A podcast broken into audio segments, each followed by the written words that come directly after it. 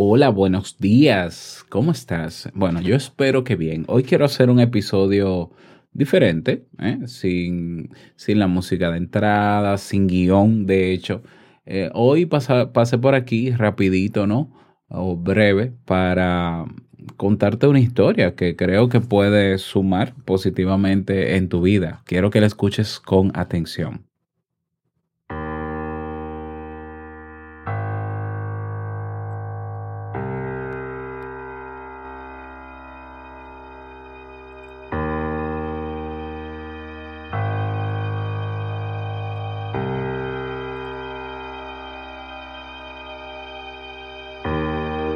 La semilla de mostaza.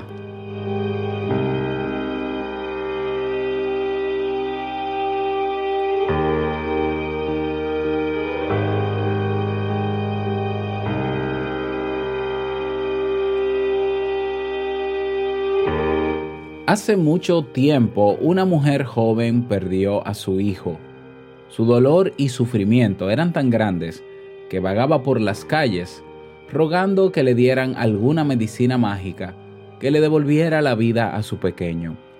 Algunos la miraban con lástima, otros incluso se burlaban de ella y la llamaban loca.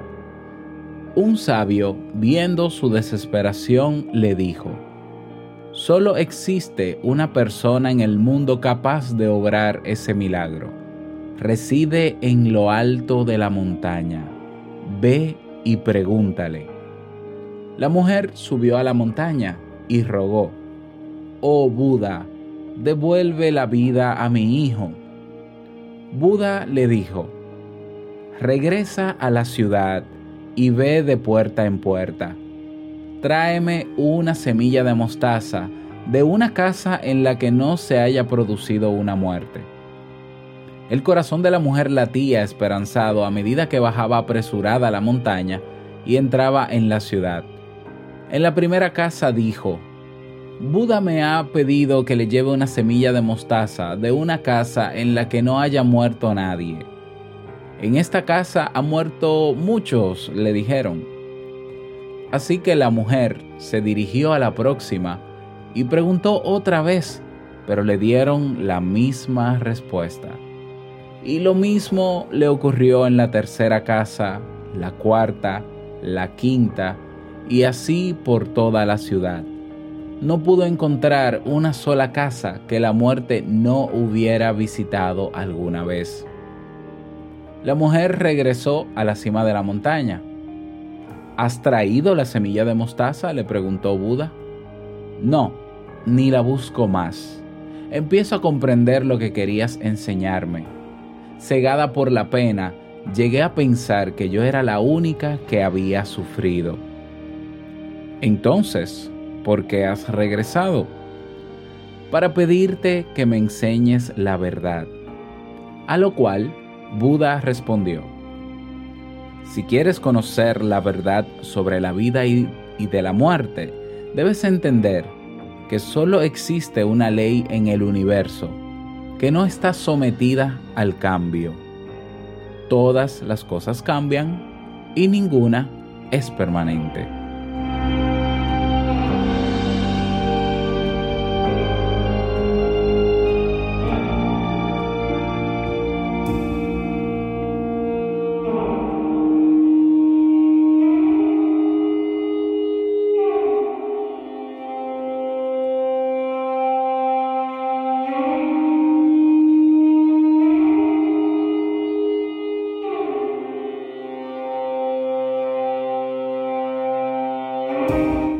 Esta parábola nos enseña que el dolor y el sufrimiento forman parte de la vida.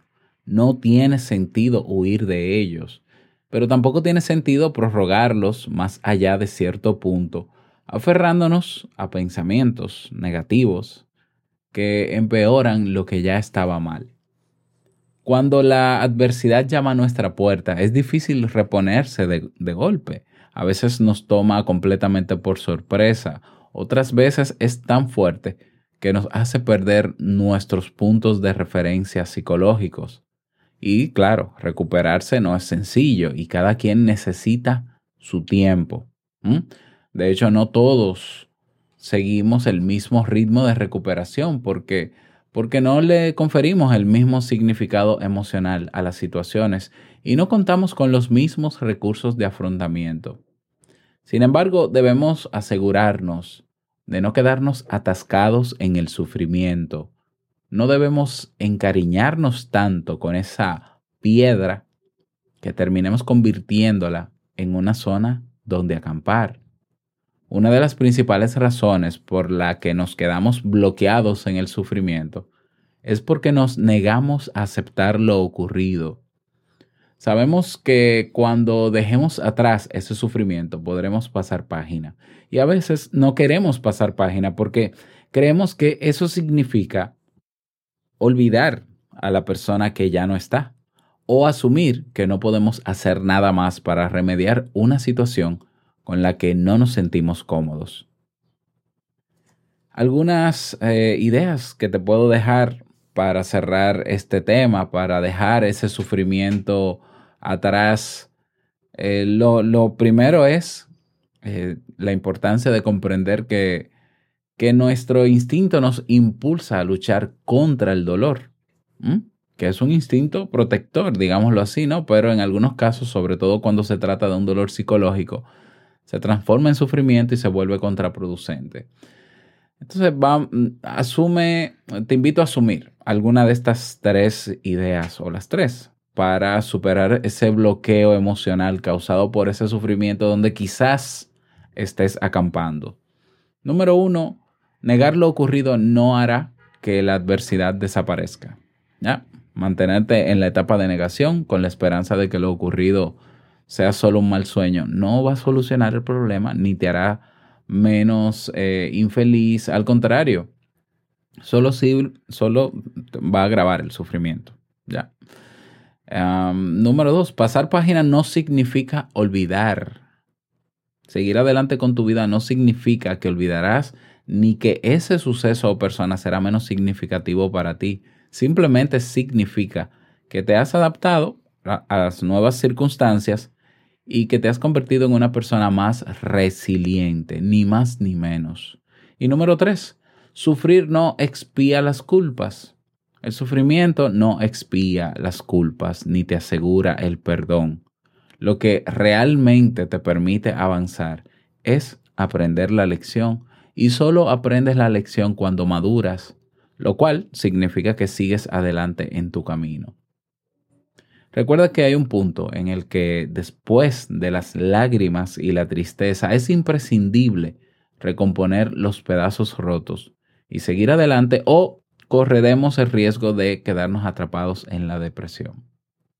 Esa es la reflexión que quería compartir contigo en el día de hoy. Quiero agradecer a mi amiga Jennifer Delgado del blog rinconpsicología.com por esta maravillosa parábola eh, que nos ha enseñado eh, este, estos elementos en el día de hoy. Fuerte abrazo para Jennifer y a ti decirte que nos escuchamos mañana en un episodio también así ligerito y breve, eh, pero que sea de mucho valor para ti. No olvides que puedes comentar podemos conversar ya a través de. En, debajo del reproductor de este mismo audio hay un cuadro de comentarios en eBooks y podemos utilizarlo porque está más fluidito y esa aplicación está mejorcita. Así que estoy utilizando cada vez más eBooks, así que te invito a que cualquier opinión al respecto de esta reflexión puedas ventilarla a través de esta plataforma o donde desees. Claro que sí. Nos escuchamos mañana viernes en un nuevo episodio. Chao.